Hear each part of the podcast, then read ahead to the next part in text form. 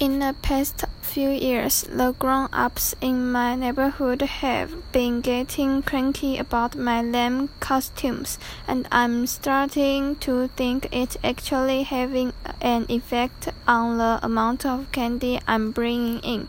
过去这几年来，我们家附近的大人对我草率的服装颇有意见，而且我开始觉得我已经影响到我能要到的糖果的数量了。What is supposed to be? 你这是在扮什么啊？A cowboy 牛仔，double bass bob hat, 两顶棒球帽. But I don't really have time to put together a good costume because I'm in charge of planning out the best route from me and Rowley to take tomorrow night. 但我又没时间好好设计服装，因为我负责规划明天晚上我和荣丽出去要糖果的最佳路线。This year I've come up with a plan that'll get us at least twice the candy we scored last year. 今年按照我的计划，我们可以要到至少比去年多一倍的糖果。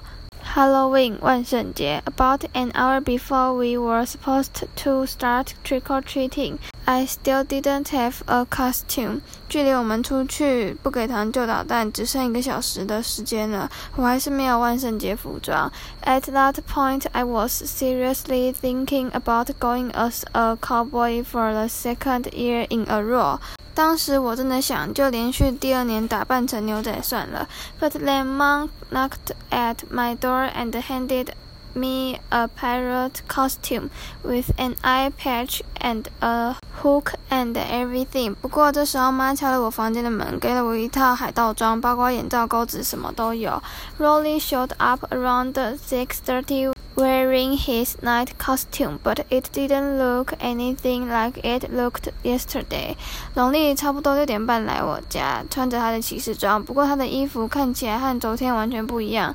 Rowley's mom made all these safety improvements to it, and you couldn't even tell what he was supposed to be anymore. anymore。农历的妈添加了各式各样的安全防护措施，你根本看不出来他在办什么的。